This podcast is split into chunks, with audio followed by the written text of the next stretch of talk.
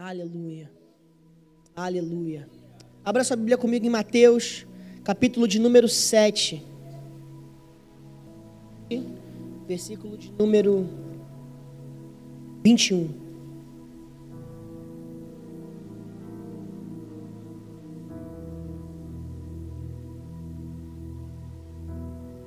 Fala assim comigo. Aquilo que me ajusta me transforma.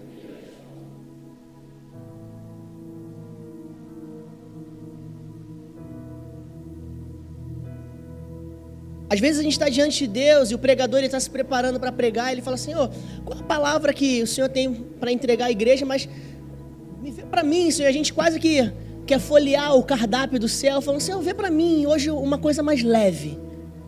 Deixa eu ver aqui, menos ácida, Deus. Um pouco mais doce. Não, Senhor, não, menos quente. Tem que ser uma coisa que dê para degustar socialmente. Senhor, alguma coisa que dê para pegar com um palitinho. Superfood.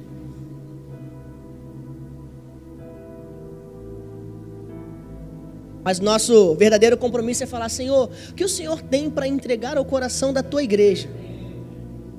Independente do que for, nós sejamos, estejamos preparados em prontidão apenas para comunicar a tua voz para esse tempo.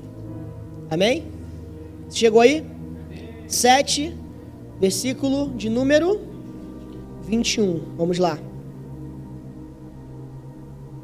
Mateus 7. Agora eu me perdi, peraí. Nem, to, nem todo aquele que me diz, Senhor, Senhor, entrará no reino dos céus, mas aquele que faz a vontade do meu Pai que estás nos céus. Muitos, naquele dia, vão me dizer: Senhor, Senhor, nós não profetizamos em Seu nome, e em Seu nome não expulsamos demônios, e em Seu nome não fizemos muitos milagres. Então lhe direi claramente: Eu nunca conheci vocês. Afastem-se de mim, vocês que praticam o mal. 24. Todo aquele que, pois, que ouve as minhas palavras e as pratica, será comparado a um homem prudente que construiu a sua casa sobre a rocha. Caiu a chuva, transbordaram os rios, sopraram os ventos e bateram com força contra aquela casa e ela não desabou, porque tinha sido construída sobre a rocha. E todo aquele que ouve estas minhas palavras e não as pratica, será comparado a um homem insensato que construiu a sua casa sobre a areia. Caiu a chuva, transbordando os rios, sopraram os ventos e bateram com força contra aquela casa, e ela desabou, sendo grande a sua ruína. Quando Jesus acabou de proferir essas palavras, as multidões estavam maravilhadas com a sua doutrina, porque ele as ensinava como quem tem autoridade e não como os escribas. Olha que interessante a forma como esse texto ele termina depois de palavras tão incisivas, tão duras, né, tão diretas de Jesus, diante daqueles que aparentemente carregam o selo de que pertencem ao Senhor. O texto termina dizendo que quando ele acaba de proferir essas palavras, as multidões estavam o quê? Maravi. O que diz na sua Bíblia aí? Qual é o adjetivo que coloca aí? Maravilhadas todo mundo? Na NTLH não precisa falar, não, tô brincando, gente. Eu sempre tenho que fazer uma, um comentário da NTLH. A mensagem, então. Brincadeira, gente. Brincadeira séria, gente. Lê uma Bíblia séria, amém? Se você lê a NTLH, se tem alguém aqui que lê NTLH, eu vou te dar uma Bíblia hoje de presente, amém? A minha. Alguém aqui lê a NTLH? Tem que puxar aí. Difícil a pessoa falar também. No final do culto, eu vou estar lá no terceiro andar, perto da cozinha. Você chega lá, joga a Bíblia assim perto da cozinha, a outra vai estar lá. Não tem nada de errado com a NTLH, não, gente. É só é um, é um carinho do seu pastor para que você receba uma tradução mais próxima daquilo que realmente o texto bíblico nos entrega. Amém? A Bíblia não é errada, nada disso, é só para você que você tenha uma qualidade de leitura melhor. Amém? Estou falando isso porque eu leio a Bíblia em hebraico e em grego não, entendeu? Nossa, o pastor deve estar falando porque a dele ali está em grego, ele está em hebraico, ele está lendo de trás para frente ali a Bíblia. Não. É só para te proporcionar uma leitura melhor da palavra. São coisas que o pastor da igreja tem que falar para você, né? Para que você tenha um crescimento de qualidade. Porque eu creio, em nome de Jesus, que a gente não pega a Bíblia só no domingo dentro dessa casa. A gente lê segunda, a gente lê terça, a gente lê quarta, a gente lê quinta, a gente lê sexta, a gente lê sábado. Domingo a gente chega aqui só para poder pegar mais um complemento, que a gente já está tão cheio de segunda a sábado, a gente fala, não, domingo é dia de estar tá em reunião com os irmãos, de celebrar, de receber a palavra, é claro, mas eu vim cheio para casa. Quem veio cheio para cá hoje? Aleluia. Se você não veio, o Senhor vai te encher hoje, em nome de Jesus. Aleluia. Mas olha que interessante, quando Jesus libera essa palavra, a, a, palavra diz que as pessoas ficaram maravilhadas com aquilo que o Senhor estava ensinando. E a minha oração é para que você hoje não saia daqui apenas impactado no sentido de, nossa, que coisa pesada ou dura essa mensagem, mas ao mesmo tempo maravilhado pela oportunidade Repete comigo: oportunidade de ajustar aquilo que o Senhor espera de você. A gente está numa série no Midweek, santidade, né? Santo. Santo. Eu quero falar um pouco mais sobre santidade hoje, complementando essa série de Midweek. que não estava aqui, achei oportuno complementar essa série nesse domingo junto com vocês. Amém? Provavelmente os seus pastores trouxeram aqui algumas definições de santidade para vocês ao longo dessa série de quinta-feira. Quantas semanas já foram da série? Quatro, quatro semanas, está todo mundo PHD em santidade, óbvio. Falta mais uma, né? Santidade, alguém me dá, algum voluntário me dá uma definição do que você aprendeu sobre santidade aí. Pastor gente, vamos lá. Oi? Ser santo sozinho, muito bom. Mais alguém? E ali, hein? Seu Valdir levantou a mão. Cadê essa? Hã? A santidade está disponível para nós. Santidade foi pastora Ju. Tô vendo, viu? Algum líder pegou alguma Aí, aí, ó, como é que é a velocidade. Luan, Luan tá pronto, já entrou no serviço ontem, tá como? Fala. Nossa santidade está completamente ligada ao nosso relacionamento e à nossa comunhão com Deus. Mais algum líder aqui? Alguma? Precisamos entender o valor da santidade. Então você percebe com essas definições, com isso que cada um aqui falou um pouquinho ao longo dessa série de quinta-feira, que santidade, aos olhos da palavra, à luz da palavra, da revelação da palavra, está muito mais ligado àquilo que eu tenho como revelação do que aquilo que eu simplesmente falo com a minha boca. E Jesus concorda isso aqui em Mateus, no capítulo de número 7, no versículo de número 21. O que ele está falando basicamente é: os que são apresentados de uma forma pura e santa diante do Senhor, não são aqueles que falam que eu sou santo, são aqueles que vivem como eu vivo em santidade. Está entendendo? Não são aqueles que declaram algo, mas são aqueles que declaram algo que é fruto daquilo que vive. Não são aqueles que postam algo, mas são aqueles que postam aquilo que vive. O problema nunca esteve em falar, o problema nunca esteve em declarar, o problema nunca esteve em anunciar. O problema sempre esteve em liberar algo de você que não habita dentro de você. Você compreende isso? Esse é o maior problema do Evangelho, porque o Evangelho é a verdade da palavra, e a verdade da palavra precisa se manifestar através de nós em verdade. Então não é legítimo. Ah, meu irmão, mas essa palavra ela incomoda. Ela incomoda. Ela incomoda quem fala que compreende as verdades do evangelho, mas não vive as verdades do evangelho. E essa palavra precisa ser pregada, porque nós temos multidões da nossa geração que tem caminhado debaixo de referências desse tipo de evangelho.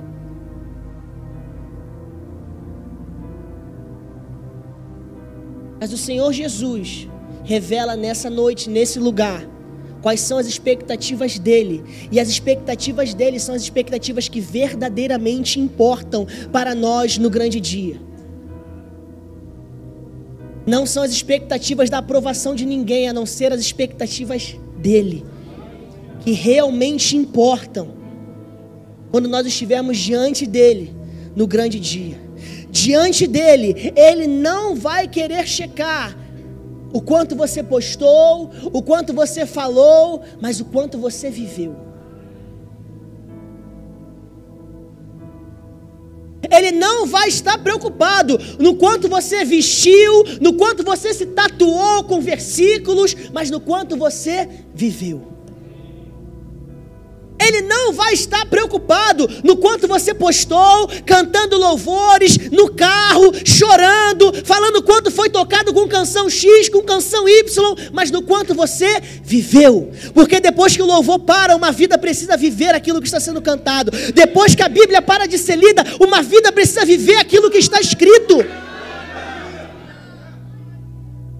Depois que a reunião cessa, uma vida precisa viver no público e no privado aquilo que se anunciou na comunhão.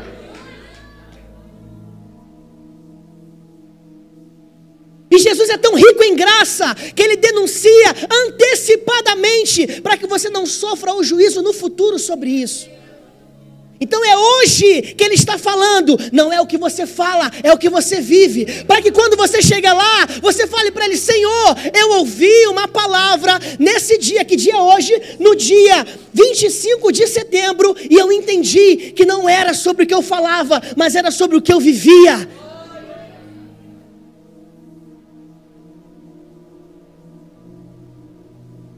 Porque depois ele ainda é mais enfático, ele complementa. Ele diz: Pois todo aquele que ouve as minhas palavras e as. E as.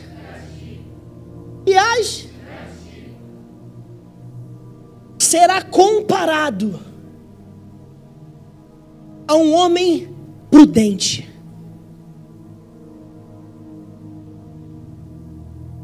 Então,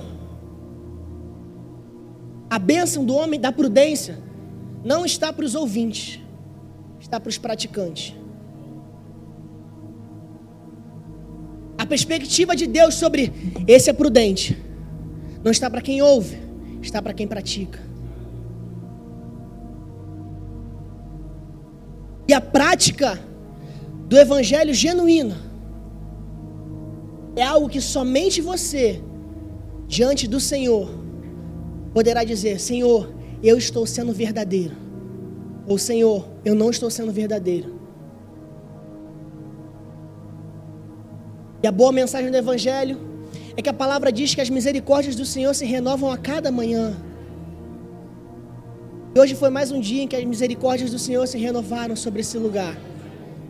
Se você vai lembrar disso, antes de nós entrarmos de férias, eu liberei uma palavra sobre essa igreja dizendo que a misericórdia de Deus é o movimento que tira o homem de lugares onde ele permaneceu, ele tentou permanecer e leva ele para o lugar que ele tem como realidade para a sua vida. A misericórdia do Senhor é a própria mão de Deus puxando o homem de um lugar onde ele não consegue mais sair. Nós estamos diante dessa oportunidade hoje. O texto é ainda mais enfático, dizendo, e aqui de novo, Jesus, rico em graça e misericórdia, anunciando o seguinte: calma, preste atenção nesse texto nos dias de hoje, para que você não se engane no dia da prestação de contas, porque não é sobre os sinais que se manifestaram através da sua vida, mas sobre o quanto esse evangelho transformou a sua. Porque Jesus não está negando que os sinais aconteceram por meio desse homem mas está negando que os sinais transformaram esse homem.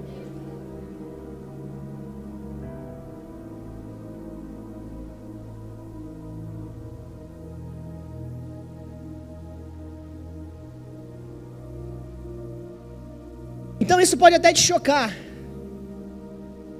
Mas o grande galardão nos céus, ele não vai para aqueles homens que ressuscitaram muitos mortos na terra, mas para os homens que ressuscitaram com Cristo de dentro para fora.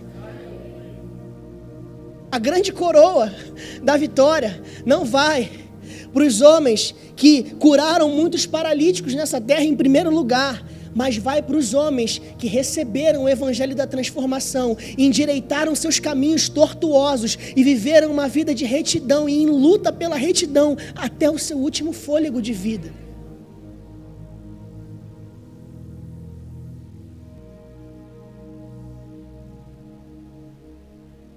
Isso é para a gente viver uma vida atenta de ambos os lados.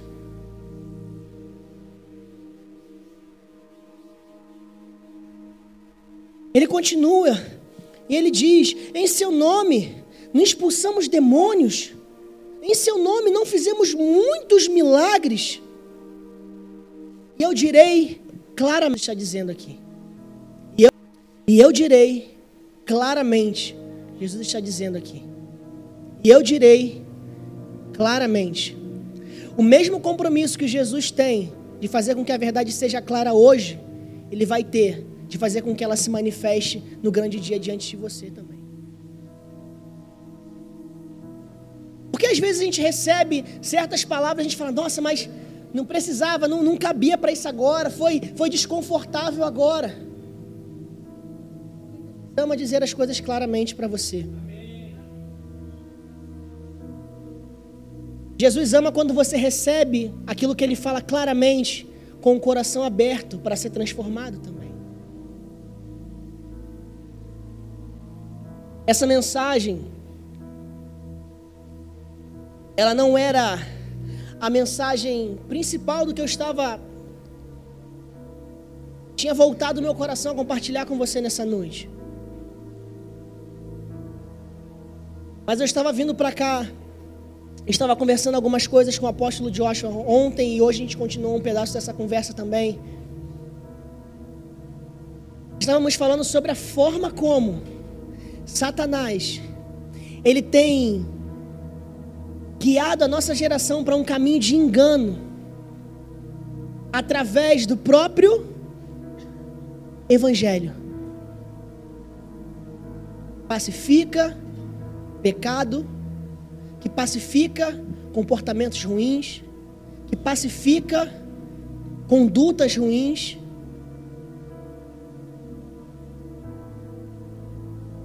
E diz, dia após dia, que onde abundou o pecado, superabundou a graça. E essa é a máxima do Evangelho. Mas ela não anula o fato de que essa graça abundante, ela abundou para transformar a sua vida. E não para fazer com que você permaneça na mesma realidade. Essa graça precisa te abundar. Assim como ela superabundou o pecado, ela precisa superabundar a sua vida. Essa máxima do Evangelho não é um texto de encorajamento, não é uma frase de encorajamento, não é uma frase motivacional para os dias que nós estamos mais para baixo. Mas é uma verdade que precisa condizer com a vida que nós vivemos.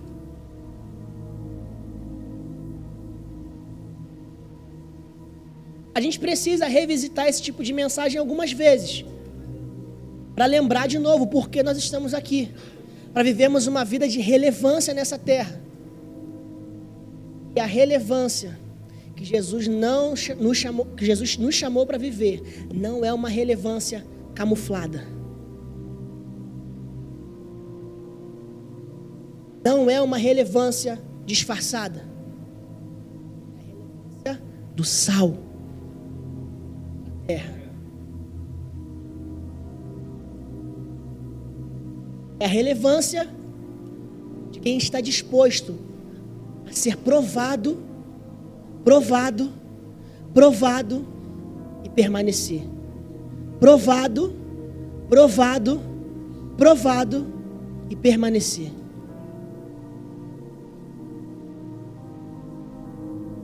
Eu creio que Jesus te chamou aqui nessa noite hoje para te despertar para essa verdade que você precisa, nós precisamos como um todo, sair desse lugar das declarações proféticas e habitar no lugar de uma vida debaixo da profecia da palavra. Não é só aquilo que eu falo, repete comigo, não é só aquilo que eu falo. Precisa ser aquilo que eu vivo. Precisa ser. E quando eu falo precisa, eu não estou dizendo deveria ser. Precisa ser.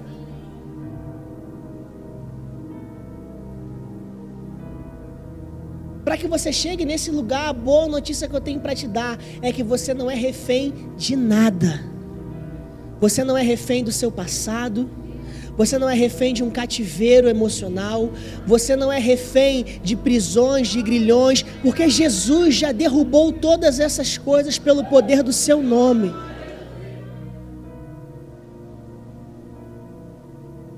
Sabe, sempre que eu chego nesse lugar, eu automaticamente eu sou lembrado da história do rei Josias e essa para mim talvez seja a história mais impactante da palavra de Deus, que conta a história de um rei que tinha como seu pai um homem idólatra que queimava crianças para entidades, para deuses da sua época, que teve como avô um homem ainda mais pecaminoso e idólatra do que o seu próprio pai.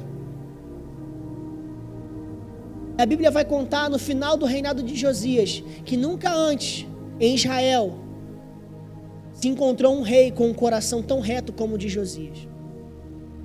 O que Josias entendeu e que você pode entender nessa noite é que você não é refém do histórico que te antecedeu.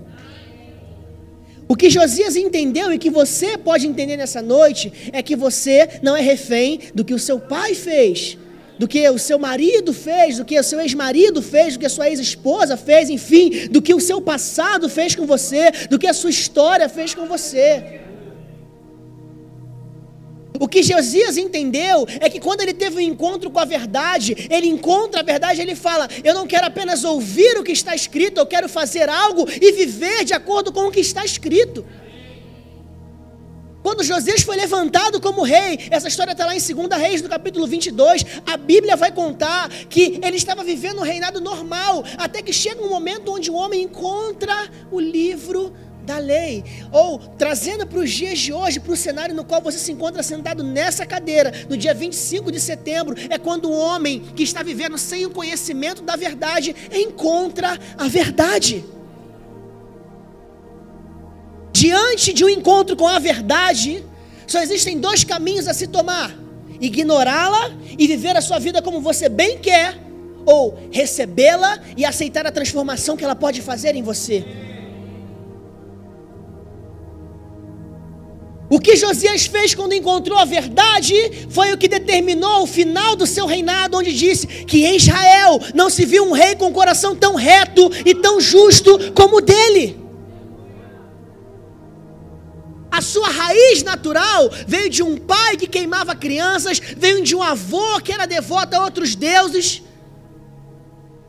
Mas o seu encontro com a palavra tirou ele de uma previsão para um futuro falido e levou ele para a provisão de um futuro de paz. A previsão era essa. Se Amon era assim, se Manassés era assim, logo Josias seria igual. Afinal, o filho é um exemplo do pai. Só que a Bíblia também faz questão de enfatizar que Josias fez o que o seu pai Davi fez. Por que, que a Bíblia fala que Josias fez o que o seu pai Davi fez e não o que o seu pai Manassés fez? Porque Josias encontrou na sua origem o caminho reto. José encontrou na sua origem o caminho que ele deveria seguir. Para mim, é lindo o momento onde, segundo a Reis 22, um dos servos de Josias chega e entrega o livro para ele, a palavra fala que ele faz algo com isso. Ele se humilha, ele se arrepende, até mesmo de coisas que ele nem conhecimento tinha. Eu quero ler isso para você e vai fazer sentido já já.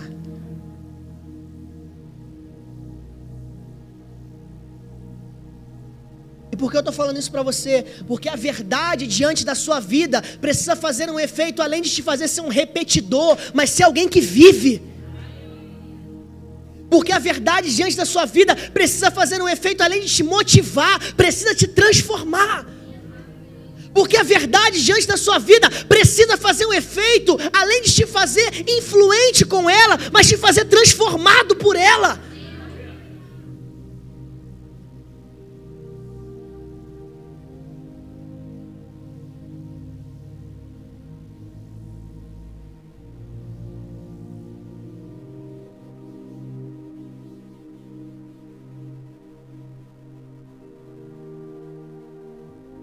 22, versículo 8 de 2 Reis fala assim: Então o sumo sacerdote Uquias disse ao escrivão Safã: Achei o livro da lei na casa do Senhor. E Uquias entregou o livro a Safã e este o leu. Então o escrivão Safã foi falar com o rei e lhe deu um relatório dizendo: Os seus servos contratar, contratar, contaram o dinheiro que estava na casa do Senhor e o entregaram nas mãos dos que dirigiam a obra e têm o seu encargo à casa do Senhor. Depois o escrivão Safão anunciou ao rei: O sacerdote Ilquias me entregou um livro, e Safão leu diante do rei. Quando ouviu as palavras do livro da lei, o rei rasgou as suas roupas. Para quem fica comigo nisso. A primeira coisa que você percebe é que Josias fez algo além de ouvir. Preste atenção. Ele não só ouviu, ele ouviu e uma atitude dele vem depois de ouvir. Porque princípios espirituais que emanam da palavra só se estabelecem na vida do homem quando depois de ouvir ele faz algo com aquilo que ele escuta. Vou dizer de novo para você: princípios espirituais que emanam da palavra de Deus só podem transformar, fazer algo na vida do homem quando depois de ouvir, o homem faz algo com aquilo que ele ouviu.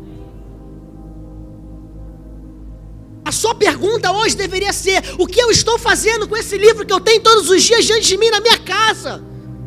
O que eu faço com isso que eu venho para cá todos os domingos, todas as quintas-feiras para ouvir? Será que eu paro numa motivação ou será que eu continuo falando, Senhor, aonde essa palavra pode me transformar?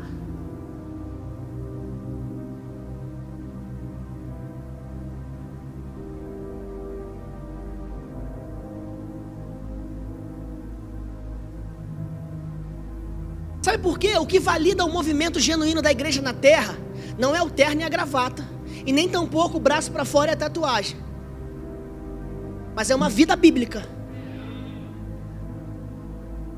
O que valida o movimento genuíno da igreja na terra não é o bom louvor, ou o louvor worship, ou o louvor congregacional, mas uma vida bíblica.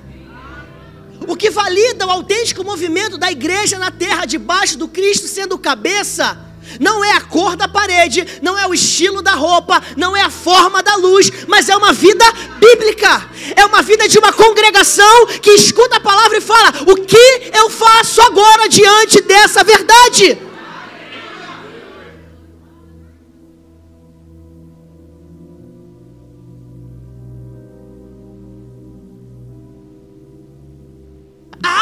Autenticidade do Evangelho nunca deveria estar em costume, em modelo, em hábitos, mas na reação que o coração da congregação faz diante do encontro com a verdade.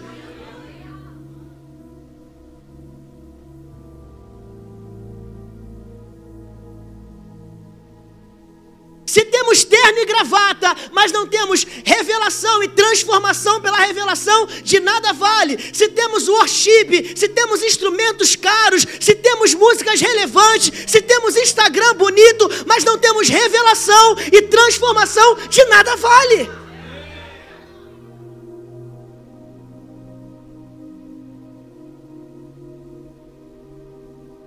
A igreja verdadeira não é a mais lotada é a que mais vive a verdade da palavra. A igreja verdadeira não é a mais instagramável, é a que vive a verdade da palavra, é a que o indivíduo entra e fala: é sal, é luz nesse tempo.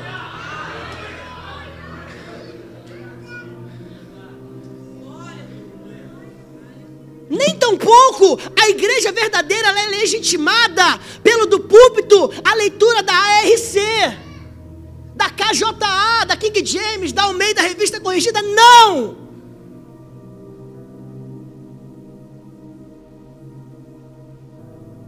Mas é a igreja que, quando a verdade encontra o coração do indivíduo, transforma de uma forma sobrenatural.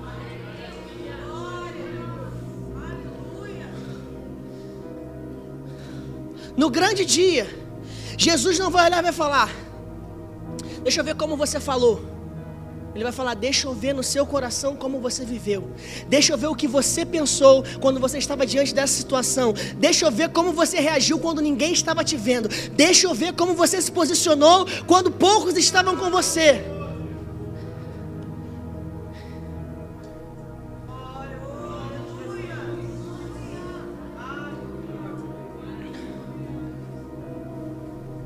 Você entende que é para qualquer cenário.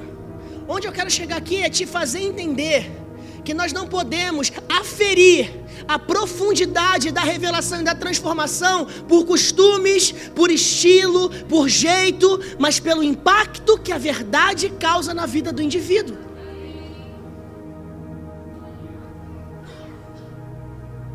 Aleluia. Abacuque fala o quê? Escreve a visão de uma forma clara, que ainda que uma criança passe por ali, ela consiga entender. É assim que nós vamos pregar o Evangelho.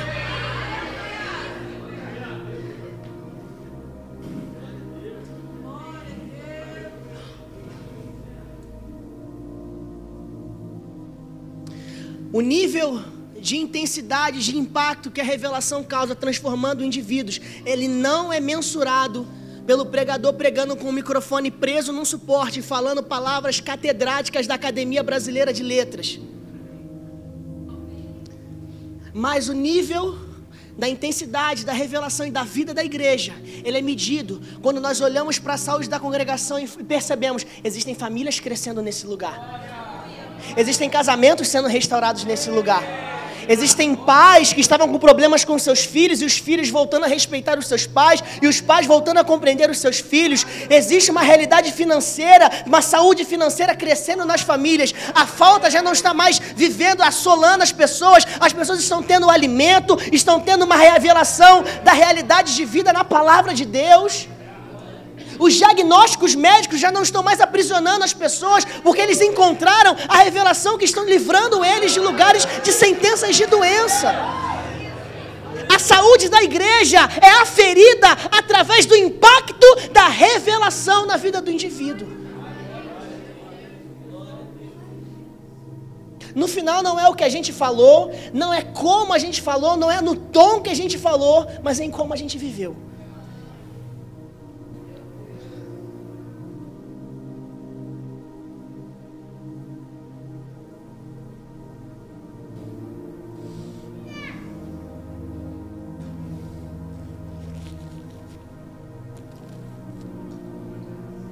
De alguma forma, a igreja precisa estar nessa terra dando prejuízo ao inferno. De alguma forma, eu vou te explicar isso, mas de alguma forma, o inferno precisa conhecer o teu nome. O teu nome precisa ser conhecido diante do inferno. Engana-se quem pensa que uma, a única coisa importante é que os céus me reconheçam. O inferno precisa te reconhecer, senão você não está em dissensão com ele, você está em sociedade. A Bíblia fala no livro de Atos, no capítulo de número 19, aquele texto lá, onde os homens que faziam estátuas com metais preciosos para uma deusa. A Bíblia vai dizer que o que Paulo faz naquela cidade traz prejuízo ao inferno. A igreja precisa ser tão relevante ao ponto de não camuflar no meio das realidades do inferno, mas de causar prejuízo diante delas. É por isso que eu não creio no evangelho que se camufla. O evangelho de Jesus aponta um evangelho de contraste. É luz na escuridão, é sal para a terra.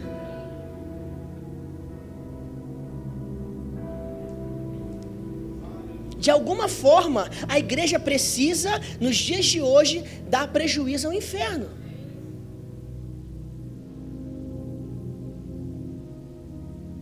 Igreja não deveria apenas estar ocupada em ver se o que nós temos permanece com a gente. Não.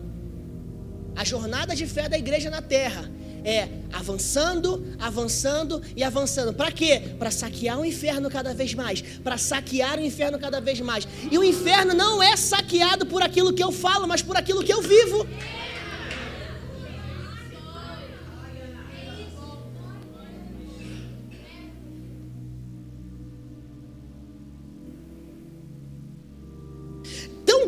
O impacto do ministério de Paulo, como diz nesse texto em Atos, que ele não toca só espiritualmente no saque ao inferno, mas financeiramente também.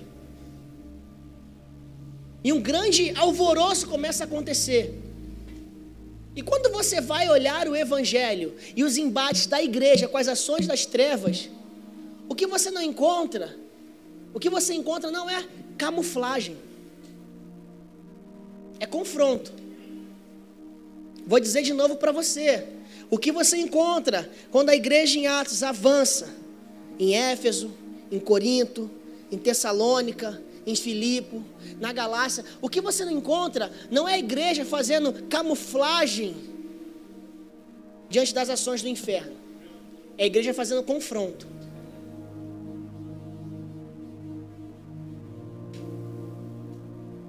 Quando a gente só fala a verdade, a gente está só camuflando. Quando a gente vive, nós estamos em confronto. E aí? Camuflagem ou confronto?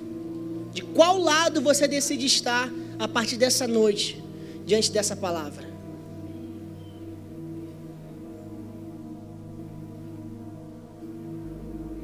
Porque no final, no grande dia, você não será validado diante do Senhor por aquilo que você falou. Lembra? Mas por aquilo que você viveu. E assim como acontece com esse homem, com o rei Josias, eu oro para que aconteça com você. Josias simplesmente nasceu e aos oito anos de idade foi colocado sobre o trono. E ele começa a viver, sendo auxiliado pelos seus servos, o reinado dele. Assim como muitas vezes você simplesmente nasceu no meio de um contexto. Tá comigo? Simplesmente nasceu. E começa a viver a partir desse contexto que você nasceu. Tá comigo? E começa a viver, e começa a viver, e começa a viver. A certeza que eu tenho é que todos os que estão vivendo e começaram vivendo, um dia antes do seu último fôlego de vida, terão um encontro com a palavra de vida. E eu gosto de falar isso, eu te dou uma boa notícia e uma notícia séria ao mesmo tempo. Hoje, você está tendo um encontro com essa palavra. Tem, tem gente que talvez fala assim, caramba, por que, que eu estou aqui agora? Não ouvir lá, lá, lá, lá, lá. Não estou ouvindo nada, não ouvi nada. Não, você já ouviu. Mas isso não é para te coagir, mas é para te mostrar que hoje você está diante de uma oportunidade de não viver refém do que fizeram com você, do que causaram a você, do que é, ofenderam a você, de não viver como um espectador das coisas. Existe muito mais depois da transformação. Quem provou da transformação de Deus na sua vida através de Cristo Jesus? Levanta a mão. Existe uma vida depois da experiência da nova vida. Existe uma vida verdadeira depois da experiência da transformação da nova vida.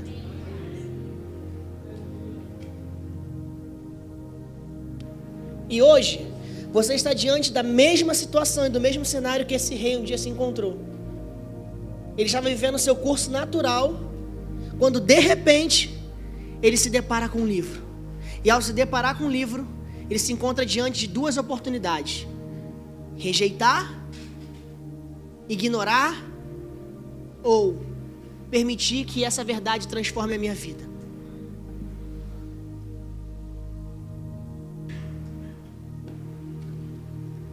Preciso ler isso aqui para encerrar com você. Quando ouviu as palavras do livro, o rei rasgou as suas roupas. Então deu ordens a Ilquias, o sacerdote, a Aicão, filho de Safã, a Aquibô, filho de Micaías, a Safão, o escrivão, e a Asaías, servo do rei, dizendo: Vão consultar o Senhor por mim, pelo povo e por todo o Judá. Olha o efeito que a verdade gerou no coração desse homem. Quem é literalmente tocado pela verdade, automaticamente se levanta com o desejo de tocar os outros com a verdade também. Quem verdadeiramente é tocado pela verdade se levanta no ímpeto de tocar os outros com a verdade também. Agora já não era mais uma questão dele, ele falou: ó, consulta o Senhor por mim, pelo povo e por Judá inteira a respeito das palavras desse livro que foi encontrado. Porque grande é o furor do Senhor que se acendeu contra nós, porque os nossos pais não deram ouvidos às palavras desse livro. Eu quero dizer uma coisa para você: o fato dos seus pais, e eu não falo aqui pais apenas no sentido literal, mas o fato do seu histórico, o fato da sua história passada, o fato do seu histórico até o dia de hoje, não ter dado ouvido ao encontro com essa verdade, não significa que a realidade não pode ser outra hoje. Amém.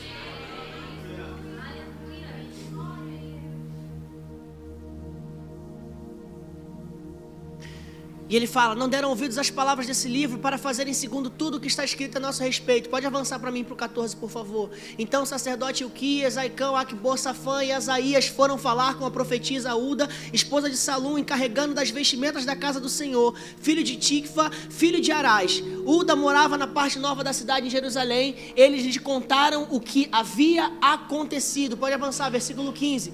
E ela lhes disse: Assim diz o Senhor o Deus de Israel: Digam ao homem que os enviou a mim.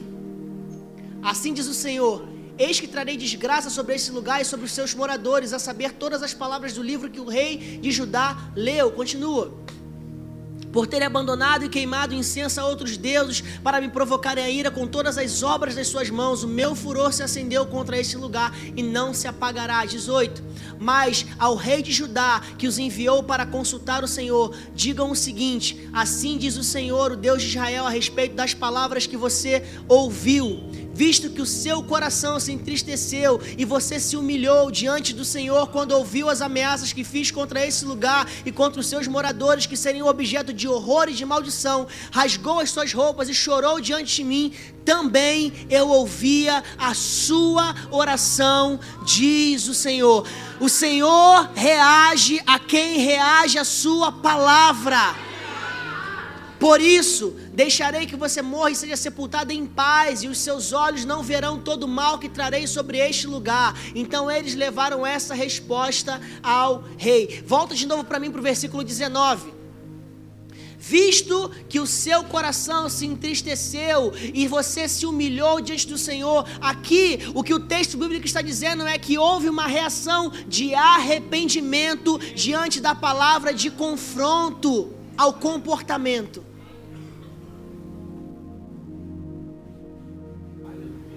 Quando ouviu as ameaças que fiz contra esse lugar e contra os seus moradores, ele fala: rasgou as suas roupas e chorou diante de mim. O Senhor percebe, o Senhor nota e o Senhor considera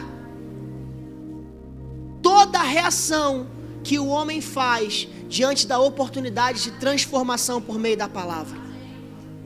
Vira para o seu irmão e fala: O Senhor considera. Se há arrependimento, o Senhor considera. Eu sirvo a um Deus que considera.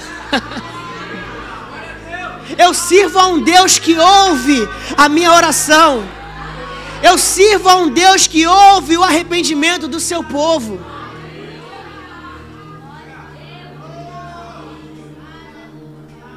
também eu ouvi a sua oração, diz o Senhor.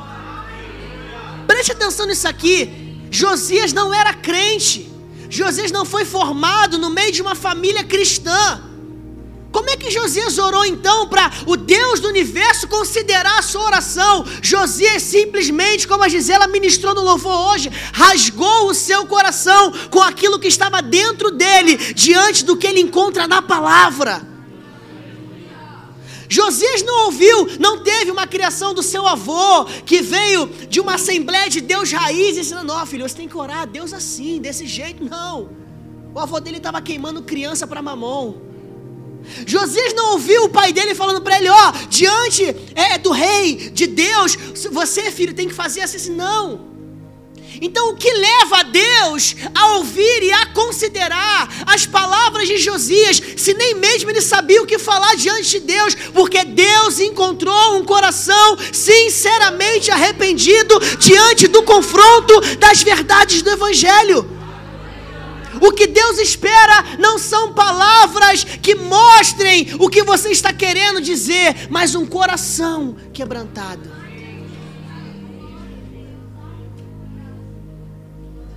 Tem gente perdendo a oportunidade de ser transformado pela verdade, porque fala: Eu não vou tomar nenhuma decisão, porque eu não sei o que falar. Antes de querer ouvir as palavras da sua boca, o Senhor quer ouvir a batida do teu coração. O Senhor já está escutando. Na música a gente fala os BPMs, né? O Senhor já está escutando quando o BPM do coração ele começa a acelerar um pouquinho mais porque algo está sendo transformado dentro de você. O Senhor já está ouvindo e percebendo que a palavra está transformando o seu interior.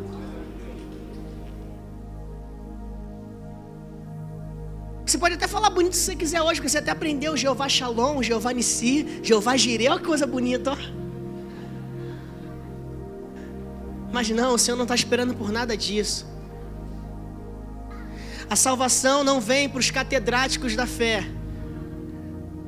A salvação vem para aqueles que reconhecem, aqueles que se humilham diante da poderosa mão do Senhor e Ele concede graça, assim como ele se opõe aos orgulhosos, como diz a palavra em 1 Pedro. Então eu vou dizer para você: a oportunidade de ser transformado pela palavra não vai se apresentar para você apenas que sabe o que falar, que sabe como se expressar, não. O derramado bálsamo de cura do Senhor, o derramado bálsamo da misericórdia do Senhor, está aqui hoje nesse lugar, para você que está dizendo: Senhor, eu nem sei o que dizer, eu nem sei o que falar, mas eu reconheço nessa noite que eu preciso endireitar os meus caminhos que eu preciso entregar tudo que eu tenho, tudo que eu faço, tudo que eu penso nas tuas mãos. Não precisa fazer mais nada não. E daí para frente, como eu te falei, existe muita vida depois da transformação da nova vida. A irmã que fala assim: "Oh, se tem, viu? E como tem?" O convite para transformação não é só para uma experiência de um domingo. Mas para mudar o curso da sua vida eternamente.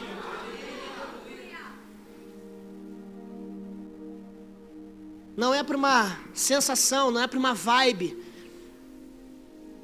não é para uma parada diferente, não. É para algo muito mais profundo do que a mente natural do homem pode compreender, que é a eternidade.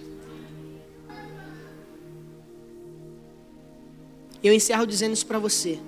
A única coisa que você precisa fazer é permitir que ao encontrar a verdade, a verdade transforme você. Porque o próprio Jesus está dizendo: todo aquele que ouve as minhas palavras e as pratica, será comparado a um homem prudente que construi a sua casa sobre a rocha. O que Jesus está querendo dizer aqui é que certamente você não quer construir a sua vida sobre um terreno instável. Certamente você não quer alicerçar sua família em um lugar arenoso, em um lugar de mangue, como é que é o nome daquilo? É movediço. Quantos querem viver uma vida de certeza? Quantos querem viver uma vida onde você acorda de manhã e fala assim: Eu sei que as minhas finanças estão guardadas pelo Senhor, eu sei que a minha saúde está guardada pelo Senhor, eu sei que o meu amanhã está nas mãos do Senhor, eu sei que a minha família está nas mãos do Senhor, eu não sei o que vai acontecer, mas a certeza que eu tenho é que o Senhor cuida de todos os meus dias. Isso é o homem prudente que constrói a sua casa sobre a rocha. A casa sobre a rocha não é apenas uma parábola é um estilo de vida. De quem vive não tendo a certeza de adivinhar o que vai acontecer, mas tendo a convicção de que Deus vai cuidar de tudo. Sabe, a nova vida do Evangelho não é para que você viva predizendo, entendendo, sabendo tudo que vai acontecer amanhã, mas para que você acorde todos os dias livre da depressão que te assola, dizendo: você não sabe o que vai viver, teu amanhã está sobre as mãos do teu patrão, teu amanhã está sobre as mãos da economia, teu amanhã está sobre as mãos da doença. Não! Quem vive a sua vida sobre a rocha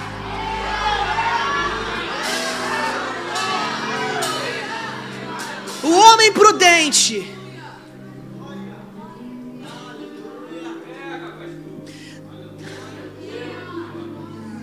Não é um homem que adivinha o amanhã, mas que tem certeza sobre ele. Sabe, desde o dia que a palavra do Senhor transformou a minha vida, eu não acordo falando assim: amanhã eu vou comer picanha argentina. Quem falou glória alta vai pagar uma picanha argentina para mim amanhã. Pastor, foi pastor Bruno? Tá, foi profético! Foi profético! O, o, glória, sabe quando glória vem da pessoa certa, cara?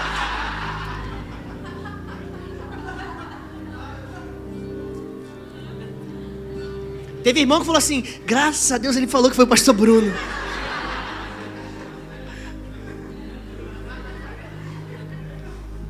Mas quando a transformação do Evangelho veio sobre a minha vida, Gustavo. Eu não acordei no dia seguinte falando assim: É, daqui a um ano eu vou passar na prova da magistratura, vou virar juiz do trabalho. Deus já me mostrou lá no futuro. Não. Quando a salvação veio sobre a minha vida, eu não acordei no dia seguinte falando assim: Não, tenho certeza hum, que no dia 8 de novembro de 2018 eu vou casar com uma menina, uma branquinha de cabelo curtinho, de óculos, linda, cheirosa, perfumada. Vou ter um filho com ela, com o nome de Sião. Quando a salvação encontrou a minha vida, a certeza que eu tinha era: o Senhor vai me entregar uma família abençoada eu tenho certeza que eu não vou viver em falta. Eu tenho certeza que todas as minhas necessidades serão supridas em Cristo Jesus. É isso que Jesus está falando sobre construir a sua casa sobre a rocha. E o critério para o alvará dessa construção é quem ouve a palavra e a pratica.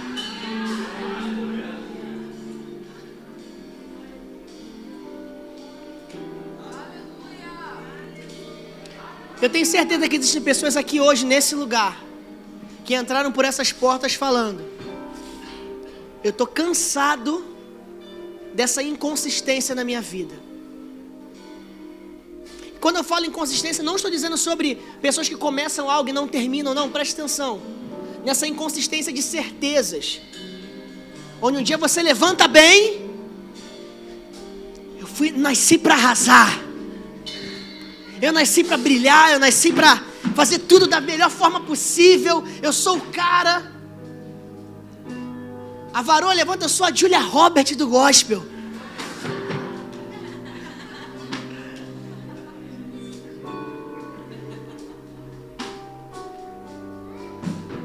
E no dia seguinte você fala, eu sou um lixo. Alguém falou uma coisa para você, você se abate. Alguém olhou diferente para você, você se condena. O teu chefe falou que as coisas na empresa estão ficando apertadas, que para você se preparar, vem um sentimento de morte sobre você. A tua casa está vivendo algumas instabilidades. alguns confrontos entre você e a sua esposa, você com o seu marido, vocês não estão se entendendo muito bem, você fala: É, esse casamento acabou. Aí do nada vinha uma fase boa de novo. Aí do nada vem uma fase ruim de novo. Aí os filhos estão sendo criados de uma forma legal, do nada começa confrontos com o filho, começa o filho querendo sair de casa, aí do nada o filho volta, fica tudo bem de novo. Aí do nada você está falando, não, eu sei o que o Senhor quer da minha vida, eu sei o meu chamado. Aí do nada você fala, eu não sou ninguém, o Senhor me reduziu ao pó, eu fui chamado para ser um escravo para esse lugar. Aí do nada você levanta e fala, não, eu entendo o meu chamado. Aí do nada você volta de novo. Eu vou te fazer uma pergunta: isso é construir uma casa sobre a rocha?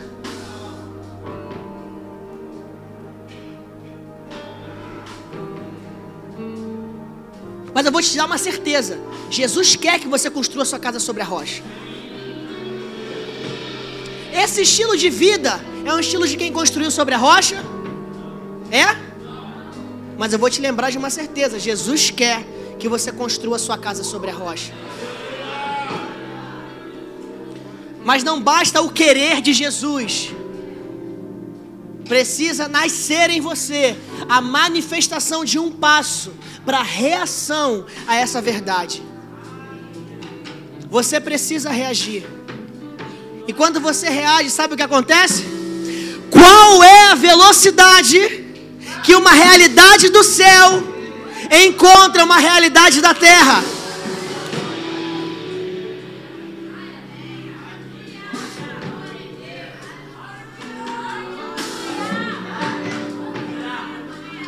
Senão não seria eu. Deixa eu explicar. Que teve gente que falando aqui, igreja de cigano. Começaram a estalar a mão. Deixa eu explicar. Calma. Calma. Eu sei que tinha gente que estava aqui, mas tem gente que não estava. Então, deixa eu explicar, porque às vezes você recebeu a palavra inteira, no finalzinho o coração fechou. Ih, igreja cheia de ritual. Começaram a estalar o dedo. Deixa eu te explicar. A palavra fala lá em Mateus 18, 18 se eu não me engano. Confere para mim aí, bancada acadêmica. Que tudo aquilo que o homem liga na terra. Hã?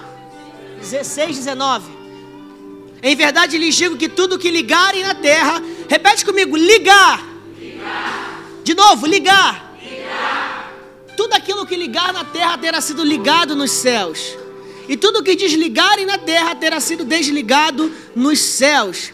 Esses céus, aqui deixa eu explicar uma coisa, são as realidades espirituais.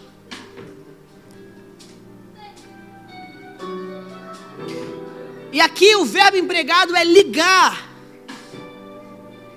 E ligar e desligar te faz lembrar de quê? De um interruptor. O que, que você faz com o interruptor? Você liga aí? Desliga.